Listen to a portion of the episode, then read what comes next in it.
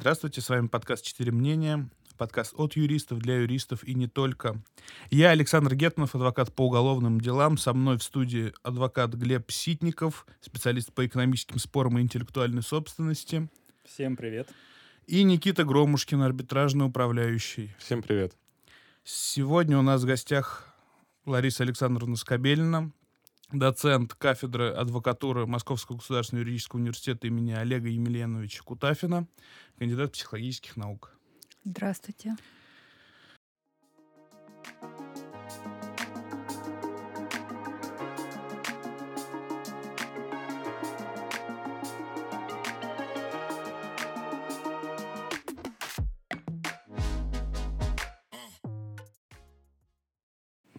Э, Лариса Александровна, вы э, известны как специалист в области психологии адвокатской деятельности. Ну, наверное, известны среди, конечно, сообщества, в первую очередь, адвокатского.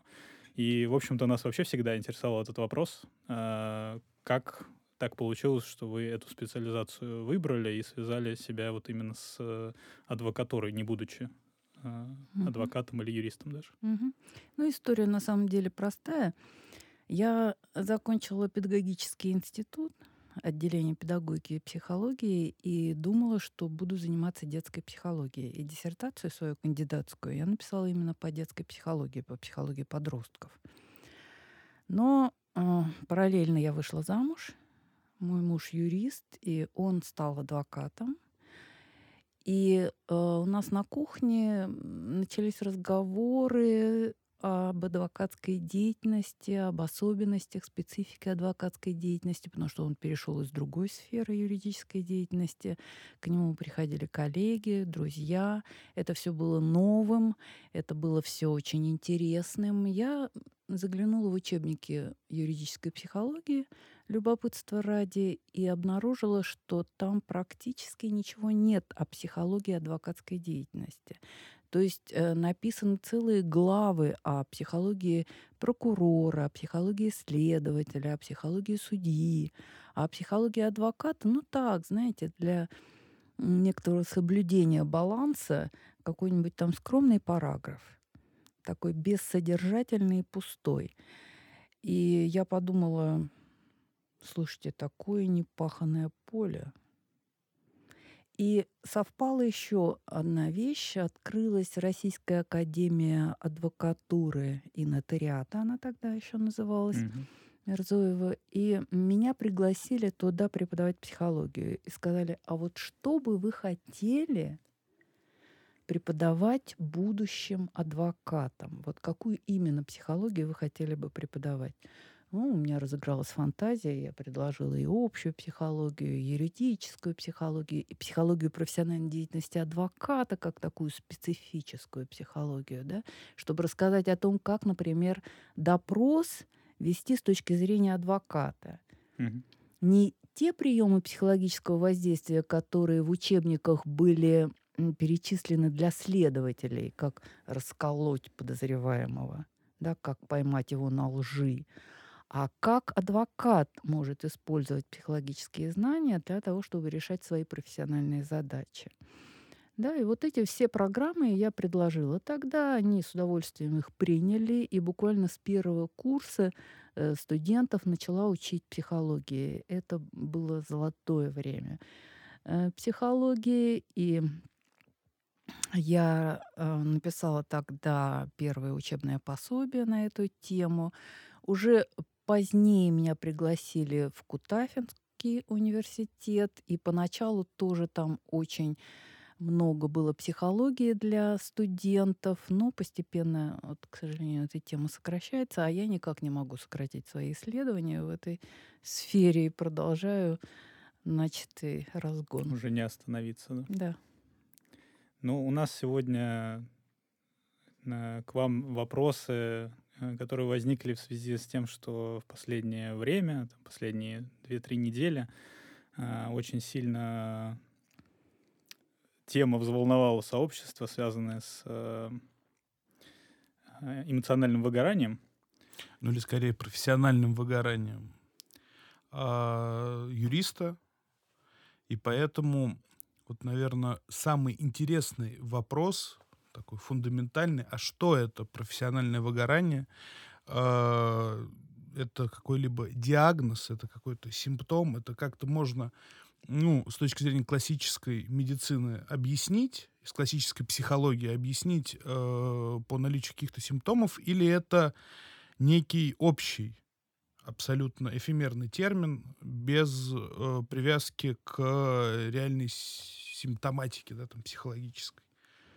Ну, бытовой речи, просто в общении эмоциональным или профессиональным выгоранием называют любую усталость, э, любые негативные эмоции, которые возникают по поводу профессиональной деятельности. Я бы сказала так. А психиатры многих стран сегодня считают эмоциональное выгорание болезнью.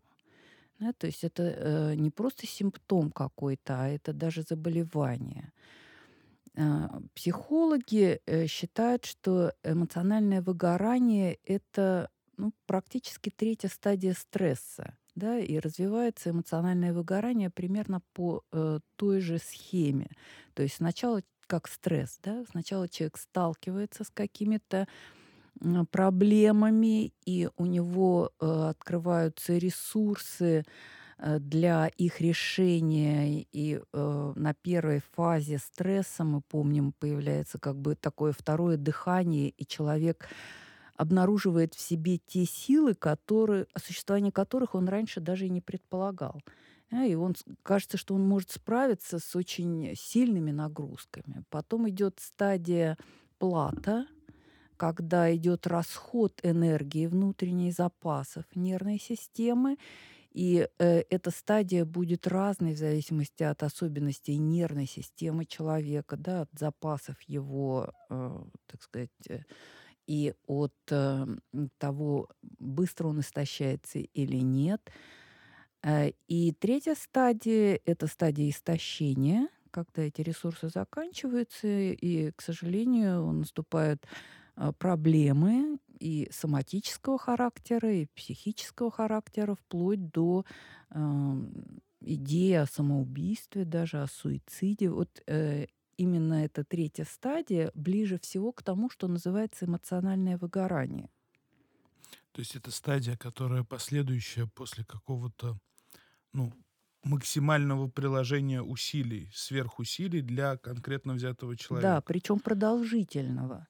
Э, приложения этих усилий. То есть, э, например, нельзя назвать эмоциональным выгоранием, если э, человек сидит дома на диване, в кресле и думает, ну что же это такое, ну почему же у меня нет работы? Вот у других есть клиенты, да, mm-hmm. а у меня почему-то их нет. Вот я весь такой хороший, умный, у меня такое блестящее образование. Но почему это никто не видит, не ценит? Что, что происходит такое? Вот эти печальные мысли, э, может быть, которые так сказать, огорчают человека очень, это ничего общего не имеет с эмоциональным выгоранием. Эмоциональное или профессиональное выгорание может случиться только с тем человеком, который очень много работает. То есть у него реально очень сильная нагрузка на его нервную систему. И организм просто не справляется. Ну вот это очень сильно, оно же должно варьироваться, наверное, опять же, от сил человека. То есть, если, ну, одному надо очень сильно работать, я не знаю, там, месяц, да, если uh-huh, упрощать, uh-huh. а другому хватит двух недель э, режима, там, э, пятичасового сна какого-нибудь. Да, так или Да, это... с одной стороны, есть внутренние факторы, располагающие к эмоциональному выгоранию. Вы о них. Угу. Внутренние факторы – это индивидуально-психологические особенности. Например, если у человека слабая нервная система, да, чувствительность высокая, то он предрасположен к эмоциональному выгоранию. Э, есть внешние факторы, э, которые располагают к эмоциональному выгоранию. Например, э, неблагоприятный климат в коллективе, да, то есть среди коллег, да, или, например, недооценка важности труда человека – отсутствие видимого результата, как у адвокатов бывает иногда, да, вот он хорошо выполнил свою работу, он отлично, да, провел защиту по делу, но тем не менее его доверитель получил срок. Как да, говорил незабвенный Ильман Пашаев, своей работы мы, мы довольны на 100%, но она не привела к желаемому нами результату. Ну, кто оценит такую работу, да? Э, Коллега оценит, который знает, сколько было приложено Самое усилий. печальное, что, ну, э, так скажем, оторвавшись от личности оратора, да, это фраза, которая абсолютно э, применима к, ну, если не 90, то давайте 80% адвокатской работы, что там на 100% результат. вы довольны тем, как вы эту работу сделали, только она, к сожалению, не привела к результату. Слушай, ну у вас хотя бы есть какой-то видимый результат. У нас могут быть э, вещи, в которых результат особо не видим. Когда ты там по полтора-два года ведешь процедуру какую-то, она завершается, вроде ты все сделал, все классно, но по факту, ну, может быть, выхлоп минимальный какой-то, и ты сидишь и думаешь, а зачем вообще это все надо было? Ну, мне кажется, это вообще характерно в целом для затянувшихся судебных проектов Мгм. любого, лю- любой сферы, на самом деле. И даже не обязательно затянувшихся. Иногда бывает в экономическом споре, может быть, в итоге результат такой, а, при котором, ну, например, решение в твою пользу, а как его исполнять, Ну, непонятно, да. ну, или его, например, невозможно исполнить. И э, ты чувствуешь, что ты сделал хорошо всю работу, но есть какой-то предел, дальше которого ты просто ничего уже сделать не можешь, и э, доверитель может остаться, в общем, почти на том же месте, хотя ты даже, может, его предупреждал об этом. Но э, у меня вот в связи с этим вообще, у меня давно эта мысль, я с ребятами об этом говорил много и предлагал отдельно вообще на эту тему поговорить. Э, вот мне кажется, что специфика выгорания э, в адвокатской деятельности, вообще в деятельности судебного юриста, может быть связана с тем, я надеюсь, вы меня поправите или там подтвердите, что это ну, не, не- одна из эм, профессий, которая не из такого большого перечня таких профессий, где а, есть реально постоянная, э, постоянный фактор побед и поражений. То есть вот буквально ты либо выигрываешь суд, либо проигрываешь суд. Есть множество профессий, где вот эта победа и поражение не так явно определены, а здесь вот конкретно вот вы выиграли дело или проиграли. И а, из-за этого вот этот результат и процесс, а, к которому вы идете, они очень сильно взаимосвязаны друг с другом, и а, эмоционально эм, сложно воспринимать свою работу даже самому себе, когда ты знаешь, что ты все сделал, все правильно. Но если суд ты при этом проиграл, очень сложно себе сказать, что ты молодец, и ты все сделал, потому что всегда остается вот это вот темное поле, Разочарование. а вдруг По это я думаю, что я все этого, сделал, да. а на самом деле, особенно если у тебя там не 40 лет опыта, да, и ты уже себя не убедил в том, что ты точно вообще максимальный профессионал во всем. Мгм. А, очень легко себе найти там, так нас, ты просто думаешь, что ты все сделал, а на самом Мгм. деле, может, нет. Вот в связи с этим вопрос, Лариса Александровна, вот представителям всей, всех профессий в равной степени э, опасен риск эмоционального выгорания, либо есть какие-то более опасные в данном случае, э, в данном смысле профессии. Да, есть профессии, которые образуют группу риска. Э, Это профессии, связанные с общением, помогающие профессии, то есть э, психологи, учителя, социальные работники, врачи, юристы, адвокаты. Это те, кто выгорает в большей степени, чаще выгорают. Ну, тут же, наверное, еще суть в том, что а большая часть вот этих профессий, она все равно завязана так или иначе на какое-то общение. У тебя все равно ну, больше энергии тратится на это, то есть какой-то энергообмен. Да? Люди могут быть такие, которые из тебя эту энергию забирают больше, чем другие. А когда ты просто вот условно сидишь в офисе и постоянно ну, сам с собой да, что-то Мгм. делаешь, мне кажется, тут меньше предпосылок на то, что твоя энергия вот она будет куда-то утекать. И сильнее. меньше требований к личности профессионала, именно личностных требований, да, соответствия профессии. Ведь эмоциональное выгорание иногда бывает еще следствием несоответствия личности профессионала требованиям профессии. Ну, например, если интроверт приходит в профессию, которая требует постоянного общения, то он каждый день преодолевает себя. Это не значит, что интроверту нельзя идти в такую профессию, но перед тем, как делать выбор в пользу этой профессии, он должен понимать, что он будет затрачивать дополнительные ресурсы, силы. Он будет больше подвержен и возможности профессиональной деформации, и эмоциональному выгоранию. А у нас, к сожалению, система профессионального психологического отбора юридические профессии очень слабо развита, представлена. Я знаю, что работает такая система в прокуратуре. Да. Да.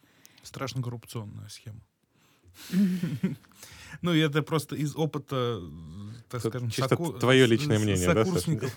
Не-не, я, слушайте, я, э, смотрите, вот когда я это сказал, я не имел в виду э, бессмысленность, безусловно, это очень важно.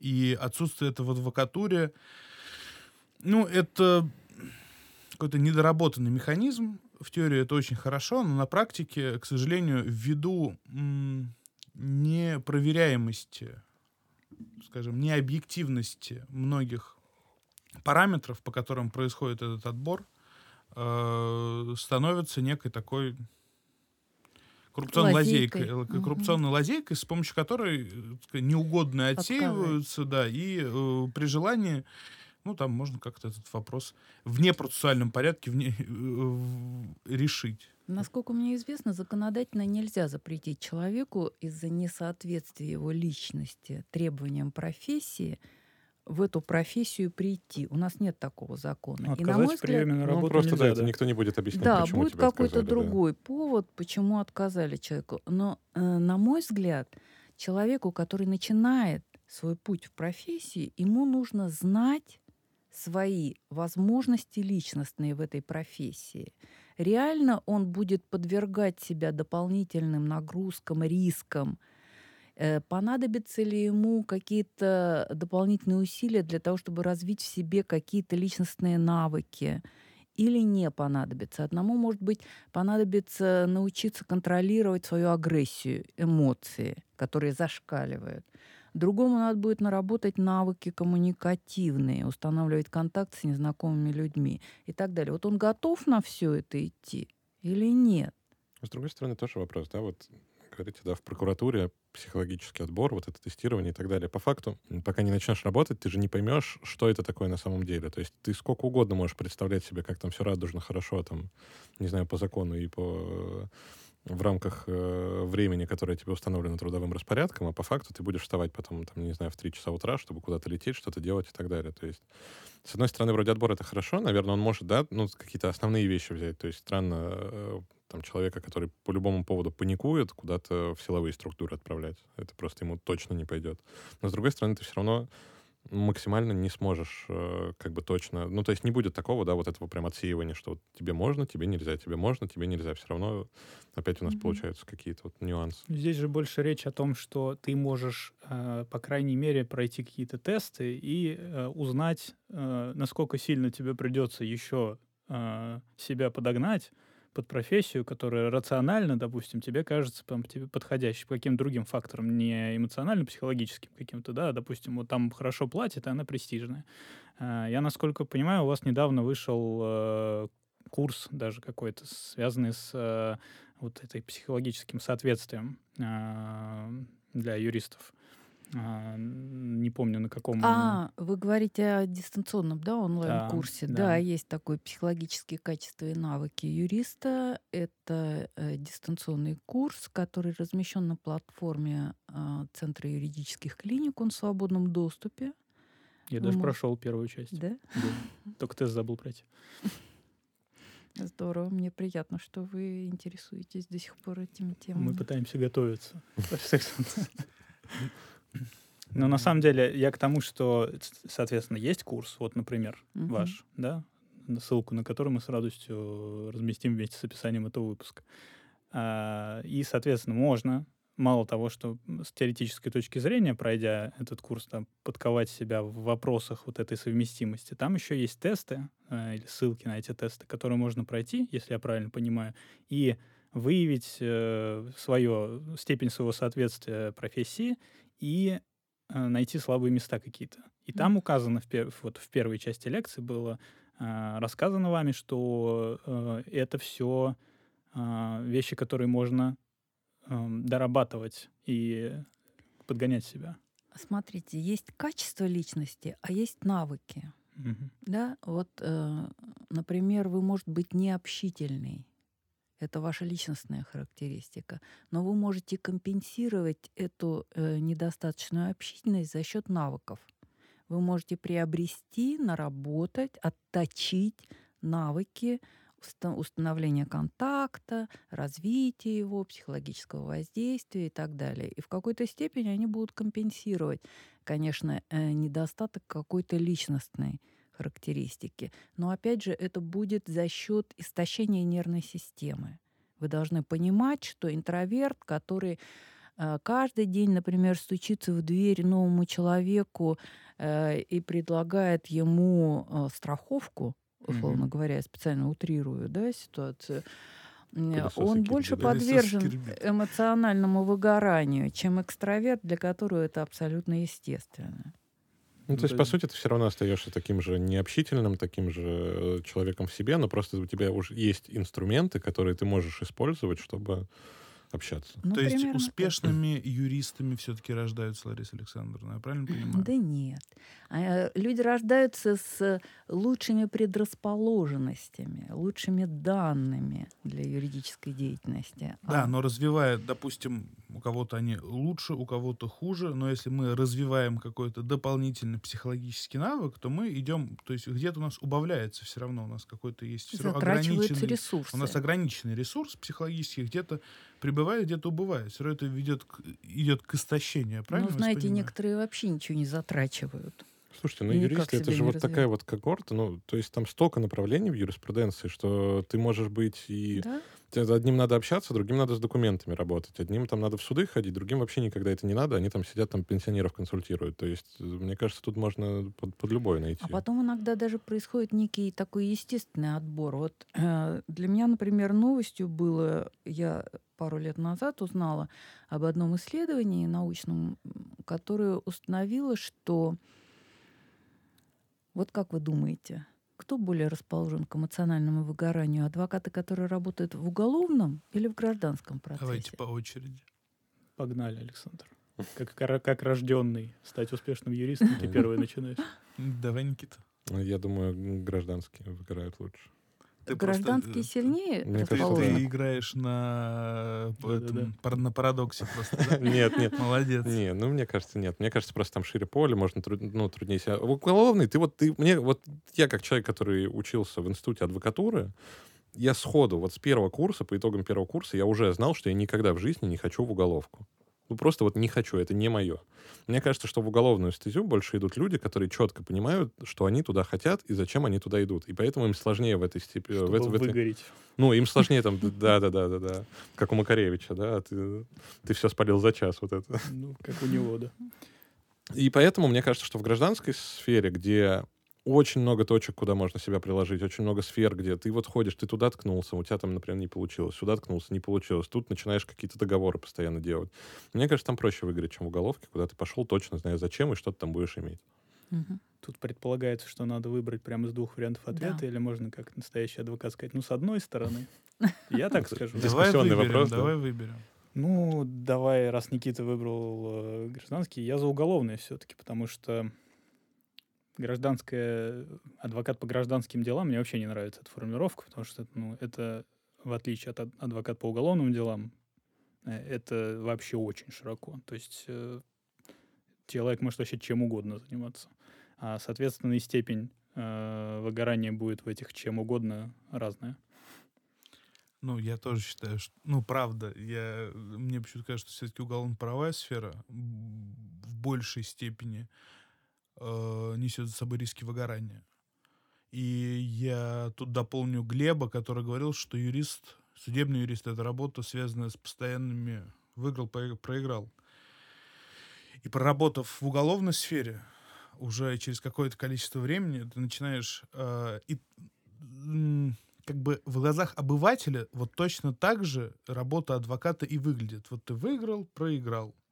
И э, я помню, когда я, ну, может быть, за полгода до получения статуса, но я уже был стажером по уголовным делам, и достаточно долго у меня была стажировка, года два, был стажером адвоката, то есть без статуса. И, ну, глубоко работал по уголовным делам, тем не менее. Э, кто-то у меня спросил про процент выигранных и проигранных дел, проигранных дел. Э, я сразу возненавидел этого человека. Я сразу, потому что, ну, э, очень сложно же это объяснить. Это, ну, необъясняемо. Ну как, ну что значит, если мы идем в суд, и суд нам дает условное наказание, но признает виновным, а при прочих равных он должен был пос посадить вообще-то по практике. Это победа. Это победа или проигрыш? А кому я буду объяснить? Человека судимость. Или если человеку дали какой-то срок, который в целом, это тоже срок, но он много меньше, чем могли бы дать. Это победа или проигрыш? И это ну, достаточно сложно объяснить. При... Не надо, я думаю, ругать э, реалии судебной системы, но в целом это такая сфера, которая э, больше подвержена выгоранию. И пока mm-hmm. ты себе это объясняешь, ты как раз вот те самые ресурсы уже э, вовсю тратишь. Да, и вот так просто, как вот эти вот э, деревянные фитили сейчас в свечках с таким треском потихонечку прям выгораешь. Ну, да, расскажите нам, правильный какой правильный ответ. Я э, признаюсь, что э, для меня это было странно и удивительно, но оказалось, что выгорают больше адвокаты, которые работают в гражданском процессе. С другой стороны, их и больше мне кажется, нет? Ну, не в этом Нет, же... э, конечно, не из-за того, что их больше. Это наше, это наши отечественные исследования, и там не было объяснения, только гипотезы существуют по поводу, почему это так. И она очень близка тому, что вы, Никита, сказали. А, дело в том, что в уголовную практику все-таки идут люди э, более а, сильной нервной системой, более трезво оценивающие свои возможности, меньше подверженные а, эмоциональному выгоранию. Да, остальные выбирают цивилистику. Вот такая гипотеза. Конечно, это еще нуждается в дополнительных исследованиях, но тем не менее. А вот такая гипотеза. Вот сейчас из э, нашей с, с Александром э, беседы по поводу того, выиграл-проиграл, ведь очевидно, что ну, у, у нас с ним разное восприятие и отношение к этому. У меня тоже есть, да, такие случаи, когда я вообще не смогу объяснить обывателю, выиграл я или проиграл, но у меня гораздо больше случаев, они есть, по крайней мере, когда я это объяснить смогу. То есть там процент оправдательных приговоров у адвокатов по уголовным делам, ну, это, я так понимаю, прям на полке вот то, что стоит, как кубки вот, э, да, это что-то такое запредельное. А у нас э, у нас, у цивилистов, а, есть э, другая, ну, это моя личная, наверное. У такая. слабых людей. Да, да. Давай с этого момента называть цивилистов слабыми, неподготовленными к жизни щенятами. А, Саш, тогда, мне кажется, тебе вернется обратно титул стритлойера. Обязательно, да. Э, лично моя проблема как человека, видимо, нерожденного стать успешным юристом, в отличие от Александра, э, в том, что я победам не радуюсь, а воспринимаю их как должное, в судебном смысле, почти всегда. Ну, то есть это то, я сделал свою работу хорошо, судья со мной согласился, и мы все разошлись, потому что так и должно быть. Если есть поражение, то это самокопание иногда ну, доходит до абсурда абсолютно. И ты рационально всегда понимаешь, что ну, при, ну это надо прекращать. Это, такого не может быть, чтобы каждый раз ты так неравномерно оценивал э, вот эти вещи. А, но это все равно происходит. И мне кажется, что вот это может быть тоже фактором, почему у цивилистов, да, у людей, работающих в гражданском процессе, в том числе может быть больше выгорания, потому что им реально приходится оценивать постоянно, что они, ну, они какой-то процент прям выигрывают, и какой-то процент дел прям проигрывают. А когда ты работаешь по уголовным делам, то, наверное, проще выработать более э, и циничное, и э, рациональное, правильное отношение к этому, иначе ты понимаешь, что если ты сейчас не выработаешь это отношение, что я должен просто сделать свою работу полностью профессионально, добиться максимально объективного результата э, и относиться к этому как к хорошему результату. Тут же дело не только в том, чтобы объяснить себе, что это хороший результат, а, и даже не только в том, чтобы э, как-то довольно грамотно объяснить это своему доверителю. А здесь же еще дело в том, чтобы он согласился с вашим объяснением, чтобы он его принял. Да, да. Ну, В какой-то момент у, важно. у любого доверителя, э, который в той или иной степени выиграл дело, независимо от того, уголовное, гражданское, возникает ощущение, что да на самом-то деле, и, может быть, и не была нужна помощь адвоката, и просто закон был на моей стороне.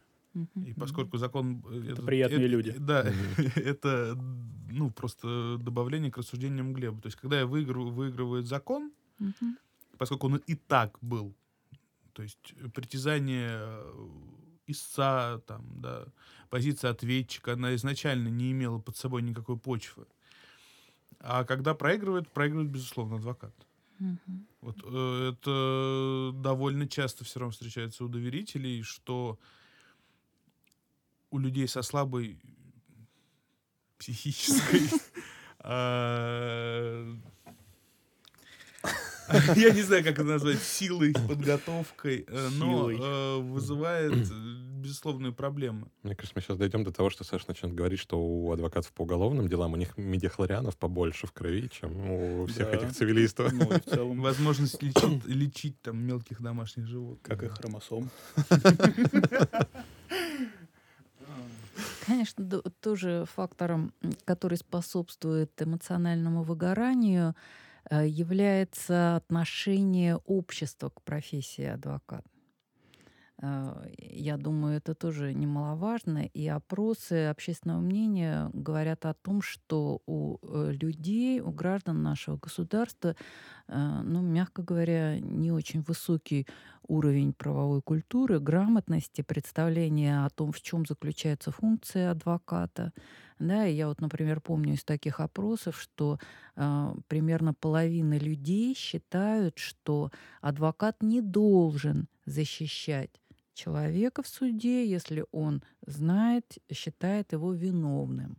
Ну, Да, что ли? То есть половина людей считают, что он не должен это делать. А раз он делает это, значит, он делает что-то неправильное, да, общественно неценное. И вот такое представление о работе адвоката, оно тоже способствует а, эмоциональному выгоранию, когда ты не чувствуешь ценность своего труда. Да, когда надо еще вообще об- оправдываться, что ты вообще-то высокой профессией занимаешься, да? М, Конституционные непосредственно права и обязанности реализуешь и защищаешь. Ну, Как получается справляться-то с этим всем? Что-то много мы факторов назвали, способствующих эм- эмоциональному выгоранию адвокатов, а вот пока как-то У всех по-разному, на Мгм. самом деле. Кто-то начинает прибегать э, к всякого рода способам снятия нагрузок эмоциональных, типа э, там кофе с коньяком или коньяк без Сначала кофе. конфетки, да, с Или коньяком, кофе, потом да. кофе. Да. Потом коньяк с коньяком. Ну, не слишком здоровым способом. Хотя я бы, конечно, рекомендовала заниматься спортом, искусством, общаться с друзьями, да. А, какие-то способы такие, которые, как называется это, обнуление. Уезжать куда-нибудь далеко, на сутки, на двое, отключать э, связь полностью, вот, очищать свой организм, свою психику от информации, от всякого рода информации. Да? У нас, к сожалению, вот такое психологическое здоровье, культура психологического здоровья, она в обществе не очень-то приветствуется, не рекламируется. А это должно быть так же естественно и нормально, как то, что утром мы чистим зубы, умываемся, да, одеваем чистое белье и так далее. То есть э, э, вопросы психологического здоровья, они -то точно так же важны, как и простые вопросы гигиены. Э, Кто-то владеет этими приемами разрядки, кто-то не владеет, и это тоже, вот это невладение способствует выгоранию эмоциональному. У вас есть какие-то способы, которые вы используете, чтобы не выгорать? Подкасты записываем. Это хороший способ. То есть работа это не также все. приходим и рассказываем и разговариваем про работу. Про выгорание. да, это к вопросу о ну, сомнительности в какой-то степени встреч с друзьями, потому что когда ты встречаешься с такими же друзьями-юристами, то там Я бы не сказал, что это сильно э, помогает. Не- Штрафуйте друг да, не- друга. не если за- выгорать. Каждые о 10 минут кто-то скрикивает «Хватит! Мы же начинали о футболе». Как кто сказал про работу, так в общую копилку там 500 рублей. Глядишь, на ужин Берем на наберется. вооружение. Ну, я не знаю, я у себя выработал, по крайней мере, мне кажется, сейчас устойчивое понимание того, что эм, отдых и какие-то занятия, не связанные с работой, приятные, это важная часть жизни, и э, лишать ее э, себя и другой человек лишать ее тебя не может. А, к этому надо относиться с э, полным уважением и э, другим людям, в том числе доверителям, не знаю, там, работодателю, э, с- э, объяснять это, выстраивать такие отношения, при которых э, будет доведено до всеобщего сведения, что есть право на отдых, в том числе у адвоката. Просто найдется же много э, людей, которые скажут, что и уже сказали, да, вот на волне вот этого обсуждения сейчас, да, в, в- сообществе вопроса, да, о выгорании, что, слушайте, да это вообще э, проблема слабаков, в общем, просто. Вот, ну, вот я работаю без отпуска три года уже, и вообще никакого выгорания нет. Глаз дергается, но выгорания никакого вообще. Ну, я в защиту тех, не то, я, точнее как, не в защиту тех, кто говорит именно то, о чем ты сейчас сказал, но э, в противовес твоему высказыванию. Рынок так складывается, что очень хочется, конечно, выстраивать м, балансы между работой, между обнулением, между занятием какими-либо другими вещами, но зачастую, особенно когда ты там частно практикующий адвокат, когда у тебя нету четкого, четкой грани между там, рабочим днем, нету какого-то постоянного, да, там, заработка, ты эм, для того, чтобы, опять же, э, остаться на плаву, остаться в рынке, остаться э, востребованным, ну, тут нужно прикладывать усилия определенные и лишать себя э, тех возможностей заня- заниматься спортом, отдыхать, иначе ты э, просто, ну, как Из сказать, гонки да, ты, ты, выбываешь. ты- ты вы- выбываешь из этой гонки. Александр, сколько времени вы проводите в социальных сетях в день? Можно в телефоне посмотреть. Там есть такая функция. Это я к тому, что у нас нет времени на спорт. Да, вместо этого можно пойти там, ну, пройтись пешком, а не на машине приехать Ну, на например, место, да. где мы записываем подкаст. Так что это все отговорочки, понимаете? Насчет того, что нет времени абсолютно, невозможно выстроить свой день. А а главное, нужно помнить, что э, вот это несоблюдение баланса, оно в итоге негативно отразится именно на профессии. Ну, мало того, что это отразится негативно на личной жизни, что тоже немаловажно на самом деле, да, потому что близкие нам люди нуждаются в нашей заботе, в нашем внимании. Они в ответ нам дарят положительные эмоции. Это все очень важная такая составная часть нашей жизни. Но это еще и скажется на работе, потому что истощенный вы не можете полноценно выполнять свою работу. Ну, это еще вот сейчас звучит как такое какое-то оправдание, что ли, возложение всей ответственности на самого человека. Все-таки внешние факторы вы же тоже сами упомянули изначально. Ну, скажем, а, э, просто вот среди нас здесь никто не работает там в э, крупном консалтинге или в какой-нибудь там крупной э, фирме, в которой реально из людей соки выжимают. А, у нас разные с, вот с тем человеком, который написал а, с- там, колонку, с которой все началось, да, у нас разный стиль, на самом деле, работы.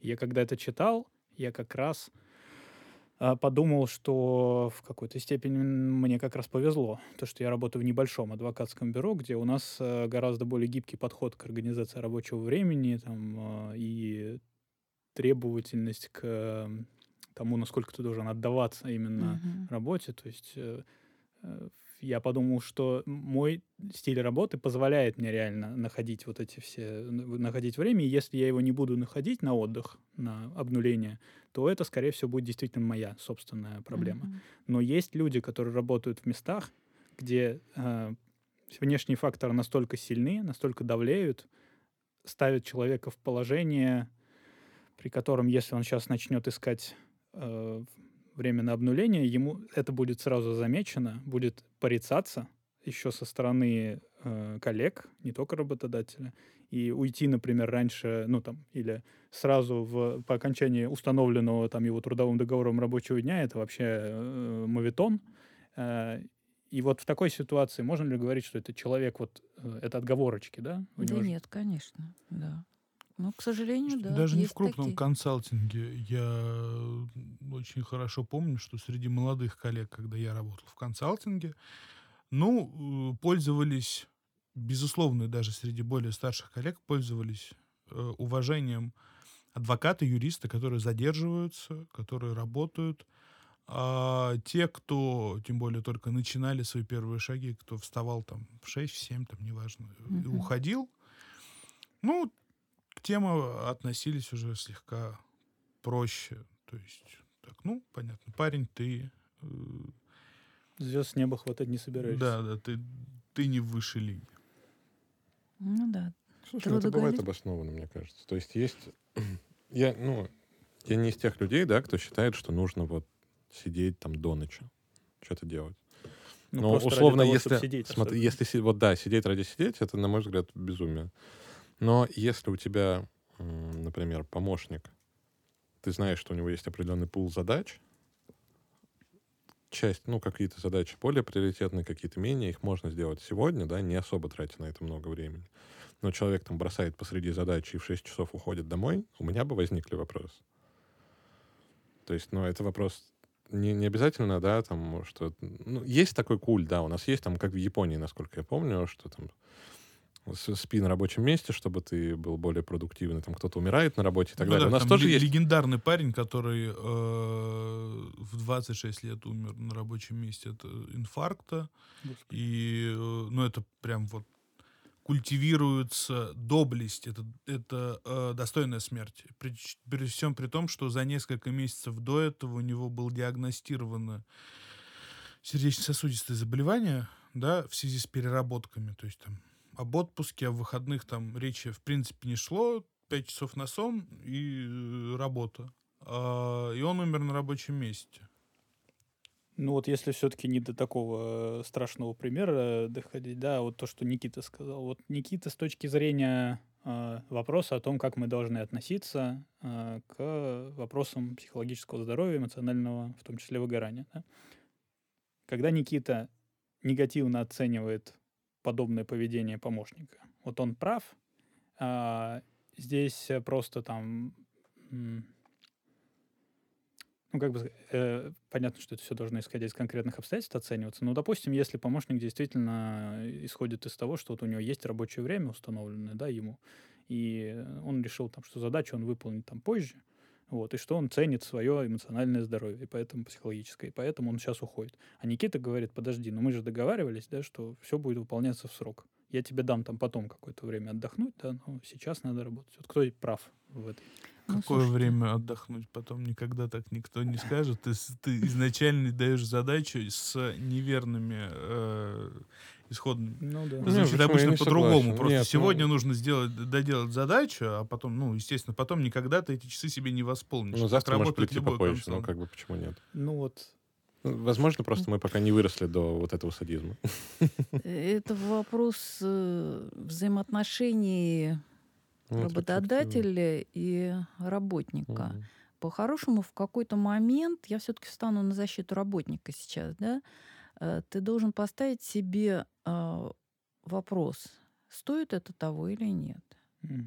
Вот тот заработок, который ты получаешь, то удовольствие, которое ты получаешь от работы, стоит вот затрат твоих нервной энергии или нет, твоих перспектив каких-то эфемерных, которые у тебя в голове есть, там тебе обещают, что ты вот вот а, повысят тебя в должности в какой-то, да, и это каждый решает для себя сам.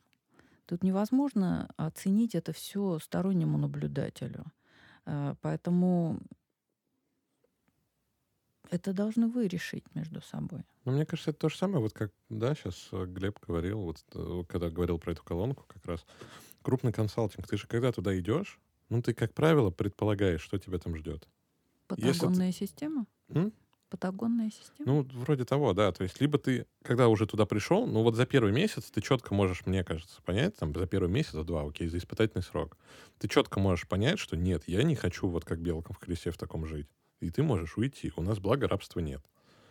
Либо ты там продолжаешь сидеть, и на что-то ты рассчитываешь, да. То есть, либо ты считаешь, что да, там, а, мне это надо, либо ты, возможно, боишься менять что-то в своей жизни. Здесь есть еще есть такой момент, что есть некоторые люди, которые обожают себя загонять вот в крайние ситуации, в какие-то. Mm-hmm. Понимаете? И жаловаться. Жаловаться на свою жизнь, на своих начальников, на все окружение ближайшее, которое только и делает, что портит ему жизнь. Понимаете, и он ни за что не уйдет с этой работы, как раз потому, что она дает ему возможность жаловаться очень сильно. И это не всегда касается работы, это может касаться отношений и чего угодно. Поэтому э, пусть это звучит как-то парадоксально, но некоторым нравится выгорать. Ну, то есть синдром Понимаете? жертвы, как я понимаю. Да, они прям вот от этого тащатся. Я выгораю, гордо а вот такие они люди, они в итоге не ставят э, в неудачное такое положение тех, кому не нравится выгорать. Но когда у тебя коллеги а, которым доставляет удовольствие, да, например, спать по 4 часа и потом жаловаться на это гордо, демонстрировать, как они работают там, не покладая рук, а ты не хочешь так же делать, но у тебя не остается выбора, потому что конку- планка вот этой конкуренции, она ими задирается, и чтобы в это же есть вот эта проблема вот этой системы как бы работы рынка дорогих юридических услуг в России, да, что об этом человек и писал, что чтобы быть в высшей лиге, Э, как бы выбора особо нет, ну, как будто, да, если ты хочешь работать именно в консалтинге и не частной практикой заниматься. Пред... Угу. И, и выбора нет у человека. То есть в итоге а, у меня здесь э, именно глобальный такой получается вот взгляд на это. То есть э, решение этой проблемы или э, поиск причины нужно вести в том, что система все-таки э, как бы не совсем правильно выстроена с точки зрения бережного отношения к психологическому здоровью людей, или это люди сами должны э, ну, менять свою жизнь, и тогда и система перестроится. Ну, это двухсторонний процесс. Это очень взаимосвязанный процесс. Здесь э, это все равно, что курица и яйцо, да, кто здесь главный и откуда начинать. А, конечно, ну, мне кажется, надо начинать с самого себя.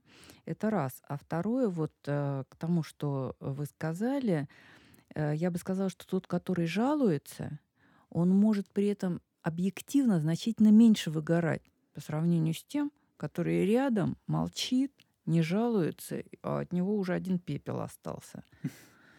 Ну, правильно, он жалуется, он еще энергии с этого набирает, ему же нравится это. Да, ему, он, наоборот, подпи- он, он э, получает сочувствие окружающих, а это, конечно, для него положительная энергетика. Кто-то помогает ему что-то сделать за него, раз он такой несчастный, а тот, который молчит, он не получает этой помощи.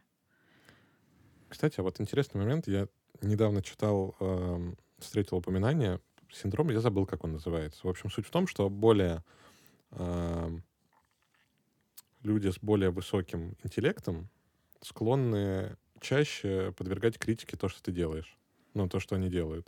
А люди с менее высоким интеллектом, они склонны чаще считать, что они вот молодцы, делают все максимально хорошо и вообще критически к своей работе не относиться. Давай, пожалуйста, уточним вот это более высокий интеллект и менее высокий интеллект. Это по какому именно, по какой шкале оценивается? Ну, как, если ты уголовный адвокат. А, все тогда понятно.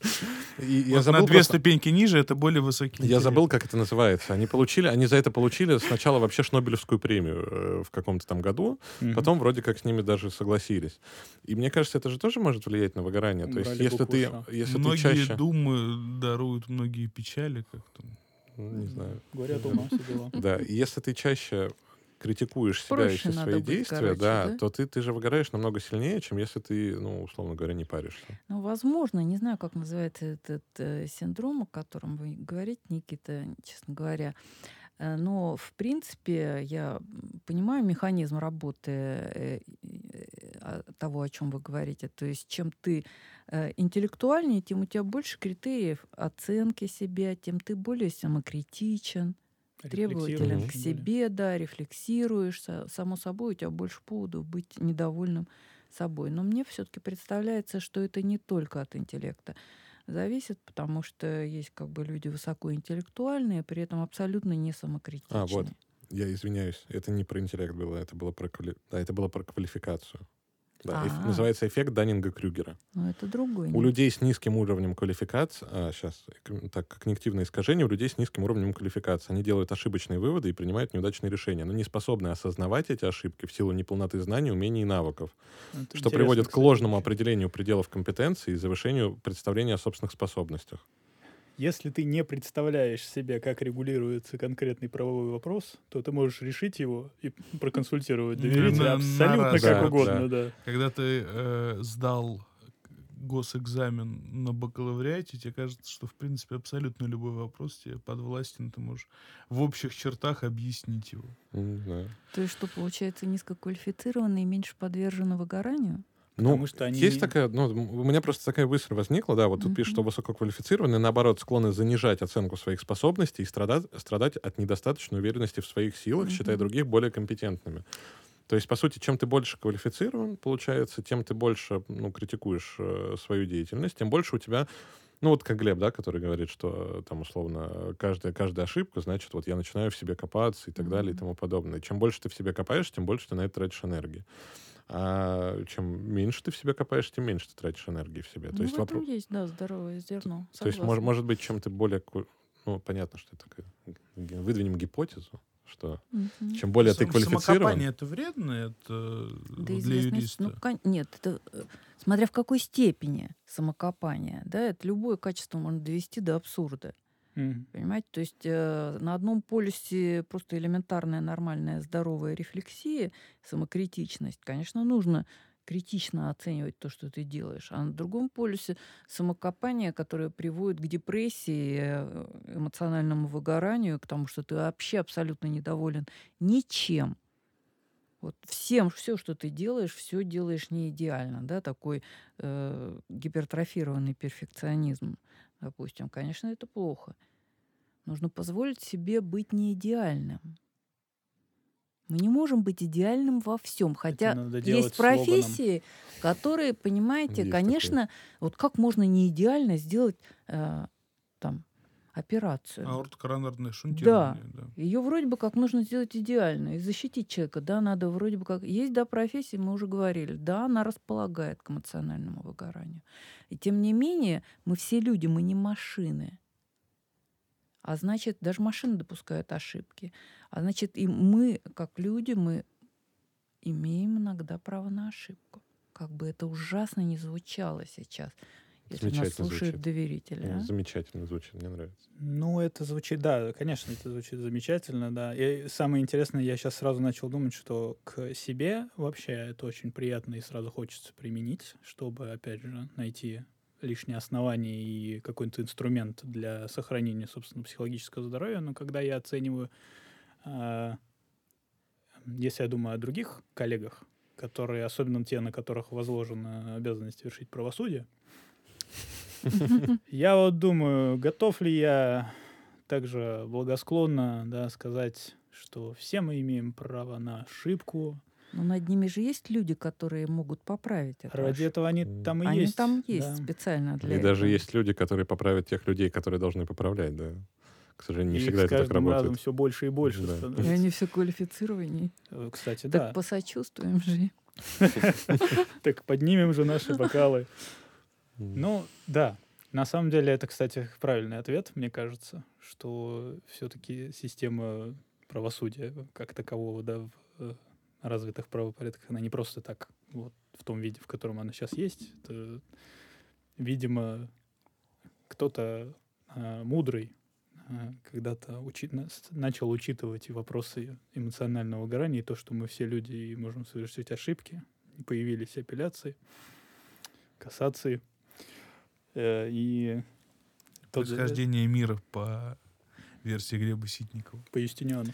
Да. Кстати, а вам не кажется, что вот во многом вот эта вот вся история про профессиональное выгорание, про вот этот вот э, там по- пост от коллеги, от нашего бывшего, это в своем роде история проблемы отцов и детей. То есть то, что приходит новое поколение юристов, а система вот эта вся выстроенная годами вот этих вот э, юридических фирм и так далее, она просто не готова к тому, что мир поменялся. И что приходят люди, которые там хотят чаще менять место работы. Вот то, что мы обсуждали, да, в, прош... в позапрошлом подкасте. Что приходят люди, которые хотят там тратить время не, не просто не пропускать свою жизнь на работе, а хотят тратить там на спорт, на какие-то развлечения, на там близких и так далее. Что просто сменилось, ну, то есть э, сменились ориентиры в мире и у младших поколений, а юрисп... ну, юридический мир, он просто не успел за этим. А есть вообще, может быть, есть реально какое-то э, представление вот раньше? Старшее поколение, допустим, меньше выгорали, а молодые Потому что, да, вот говоря о том письме нашего коллеги, которое было опубликовано на Адвокатской улице, больше всего негативных комментариев и отзывов лично я а, по поводу этого письма э, увидел от э, старших коллег от э, людей, адвокатов, э, достаточно преуспевших уже на сегодняшний день в профессии и э, занимающие там должности старших партнеров, советников, которые на все это, м- ну так, смотрят сквозь пальцы и говорят, что, ну, слушайте, вы просто слабы, и а слабым не место а, на этом поле. Вот в 90-е, знаете, что было? Вот а сейчас да, у вас да, хорошо да. все, да. Там мой дед страдал, отец страдал, я страдал. И в смысле вы страдать не хотите? То есть насколько вот... Слушайте, ну вообще этого понятия не было. Вообще не было понятия эмоциональное выгорание. Оно было введено американским психиатром Фрейденбергером в 1974 году. Ну, явление это было. А раз оно было не названо, то оно как бы не было еще оформлено в виде понятия в сознании. Mm-hmm. Понимаете? Ну, вообще, в целом, вещи, связанные с каким-то эмоциональным, профи- психологическим здоровьем, там, с правами на отдых, да, с э, тем, что, оказывается, труд — это э, ежедневный и постоянный, за исключением времени, когда ты ходишь в церковь, это единственная высшая цель. Это же не так все давно появилось-то, в общем-то. То есть раньше действительно люди жили в большинстве своем в какой-то ну, более, почему я сказал да, про церковь, более религиозной парадигме, да, согласно которой... Раньше это когда? Ну, да, как минимум до до революции это еще было. Я не знаю, что ты хочешь от меня услышать. Я не понимаю просто, о чем ты рассказываешь. Раньше это когда? Ну, когда ну, там... Раньше, чем были введены такие понятия, как эмоциональное выгорание какими-либо учеными, да, то есть э, я имею в виду... Ну, по ощущениям, Глеб куда-то вот дальше, Мне чем революция была первая промышленная, ну, пошел. Да, да, да. Несложно представить дальше, человека, занимающегося скотоводством с эмоциональным выгоранием. Ну, Блин, а вот, надо, вот надоели тебе коровы. Вот что ты будешь делать? Вот куда ты денешься? Кстати, мне кажется, тут больше вопросов даже. Они у тебя мрут каждый сезон. Э, ну, например, ну, ты неудачно ну. занимаешься, ты делаешь все, ты профессиональный фермер, ты ковбой рожденный. Знаешь же анекдот быть про ковбой. альтернативу? Нет. Можно я расскажу? Конечно. Можно я потрачу Главное, не время нашего... Не, не, про альтернативу. Когда сын спрашивает, а что такое альтернатива? Говорит, ну смотри, сынок, значит, ты берешь кредит, в банке, э, строишь ферму. Небольшую, э, заводишь куриц, начинаешь разводить, э, постепенно выплачиваешь кредит, строишь ну, ферму побольше, продолжаешь разводить куриц, объемы высокие, ты берешь еще один кредит, расширяешься, строишь целый комплекс, полностью производя там отдельно яйца, отдельно э, курицу там уже готовую на прилавок, потом ураган, все сносит абсолютно. Э, у тебя на тебе висит кредит, который ты не заплатил, а, и ты кончаешь жизнь самоубийством. Такой, папа, ну а что же такое альтернатива? Утки. Ну, нормально.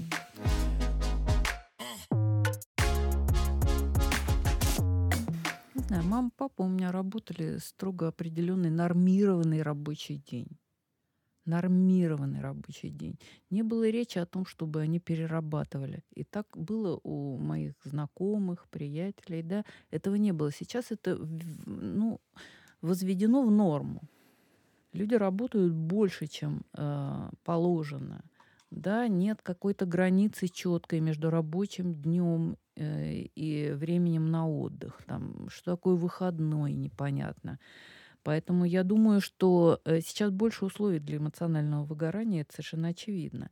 Здесь еще нужно добавить а, фактор цифровизации Мгм. вот этого информационного потока огромного, который тоже дополнительный такой стрессовый фактор для людей, особенно не таких молодых, как вы, а вот более взрослого поколения, кто не вырос в этом, не впитал это с молоком матери, да? Для, для кого это не является, гаджет не является продолжением тела, как сказал мне один психиатр, да?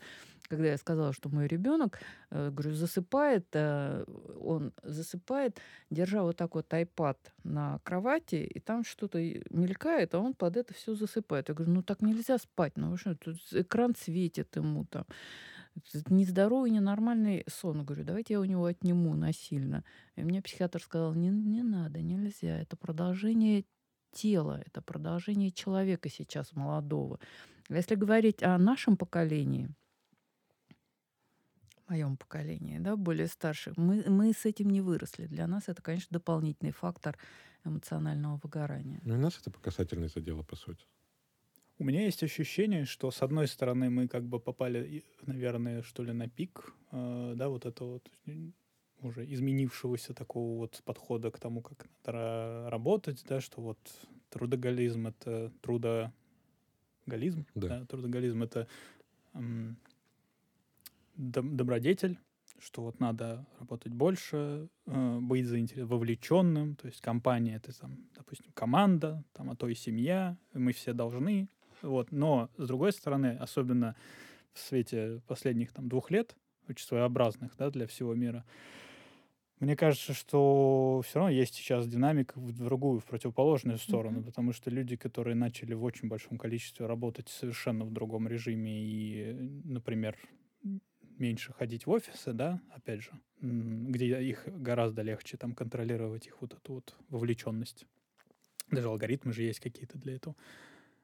Они не то чтобы даже главное, что они, перес... а, что они стали больше посвящать времени другим вещам, а то, что они осознали, что это можно делать вообще. И мне кажется, что это поворотный момент такой.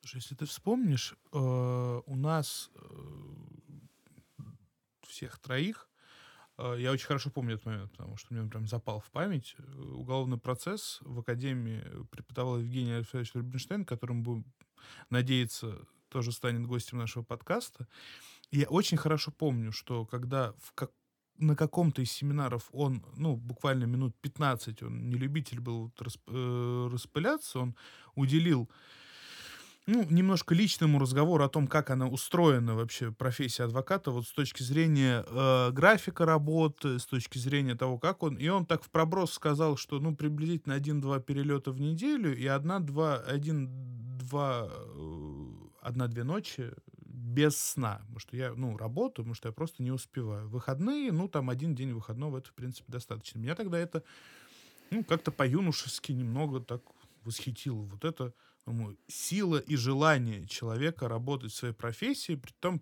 при всем при том, что он, ну, достаточно зрелый, взрослый тогда мужчина, то есть ему за 40, думаю, ну, вот это, какой драйв, как я тогда оценивал, Ну, какой драйв да, дает ему эта стоицизм такой. профессия, да, что он готов вот так ей отдаваться, какое-то служение в, какой, в какой-то степени. А получается, сейчас мы приходим к тому, что это неправильно, и что в долгую это не так хорошо и не для всех хорошо. Я бы не стала применять здесь слова правильно или неправильно, но я наблюдаю э, сейчас э, новое поколение с меняющимися ценностями. И э, если для нас э, с меняющимся представлением об успехе, если ранее успешный считался профессионал, который, ну, в итоге, естественно, много зарабатывает, там, построил свой дом, э, вырастил дерево, э, да, родил ребенка и так далее, да, вот, оброс какой-то недвижимостью, вот это все показатели стабильности, успеха и прочее, то сейчас растет поколение, а, оно еще совсем юное, но они очень быстро растут, для которых не это все успех. Они вообще не стремятся к приобретению своей квартиры.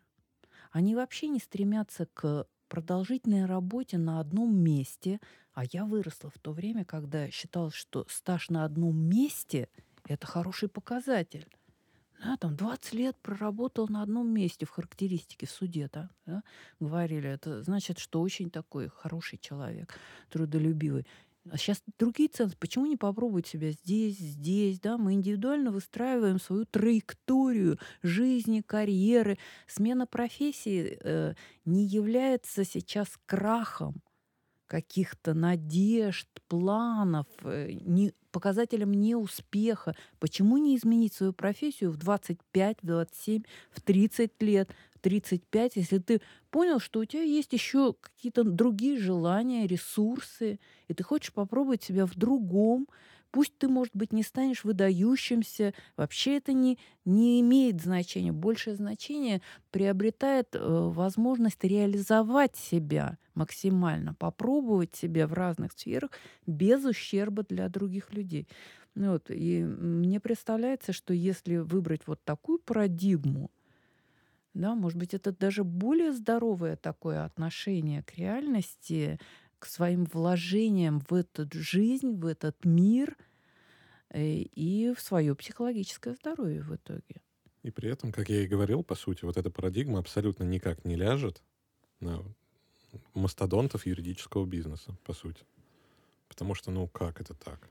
Рано или поздно эти люди Да, станут да. мастодонтами. Да, рано или Ну, поздно, но это смена системы ценностей Ну, определенно. И в да. этой связи, как вы думаете, юридическую профессию э, ждет более положительное развитие вопроса с э, профессиональным выгоранием или нас только ждут новые факторы, которые этому способствовать будут?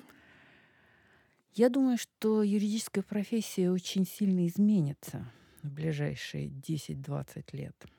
И изменения эти даже очень сложно сейчас просчитать. А, Но очевидно, что э, на смену многим рутинным функциям придет цифра, машины, программы. А, Да, сейчас вон психотерапию даже проводят э, компьютеры.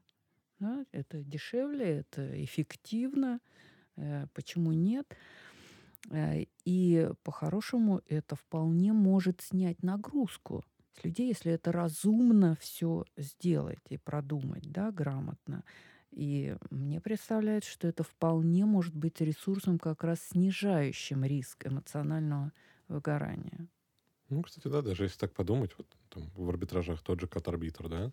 То есть раньше что ты там, иди подпиши, сходи либо на почту, либо сдай это в суд, отстой очередь и так далее. Сейчас ты сел, там ЭЦП подписал, отправил, у тебя это заняло 10 минут. Даже онлайн-заседания я вот просто оцениваю опыт последних вот этих там двух лет. Это иногда столько вопросов снимает, столько нагрузки. Ну, например, командировка однодневная, куда-то, куда надо ехать даже пусть там 4 часа. Ты встаешь рано утром, едешь Мгм. там 4 часа в Нижний Новгород, проводишь там, а, ну, час-два в в работе, да, пока ты ждешь судебного заседания, готовишься, там непосредственно участвуешь, ну, может, больше. Потом у тебя время, когда ты можешь либо заняться другими делами, либо ждать просто обратного там поезда, да, и еще 4 часа ты едешь обратно. И в итоге вот эти сутки, они превращаются в какой-то вот... э, ну, это очень динамично. Это что-то... На следующий день ты не совсем э, понимаешь, вот пр- предыдущие сутки, это вот прям вот сутки прошли, или ты один раз в суд сходил всего лишь, ну, и сейчас надо выйти и обратно в офис вернуться. Вот что-то, какие-то такие ощущения. А, Особенно если не один раз в неделю так происходит. Вот как Евгений Альфредович, да, говорил, два перелета. Я себе представляю, вот, ну, это Ну, действительно... один туда, один обратно. Возможно. Я тоже сейчас об этом задумался, что, возможно, один туда, другой был обратно. Очень точен, да, вот в этом описании. Ну хорошо, ну пусть даже так. А, а онлайн-заседание — это можно встать дома, ну просто Ну, одеть одеться до костюм. пояса, да? Ну, я, знаешь, я, Лю- Для я люби- для любителей экстрима. Я предпочитаю в брюках все-таки, да, онлайн-заседание. И все. Такой я человек, и все, конечно, да. Чтоб... Ну, я и снимаю нижнюю часть. А. Вот. Ну, и, в общем, это действительно снимает нагрузку. То есть э, это же действительно положительную тенденцию показывает. Итак, э, с вами опять сегодня были четыре мнения. Вы услышали наше мнение.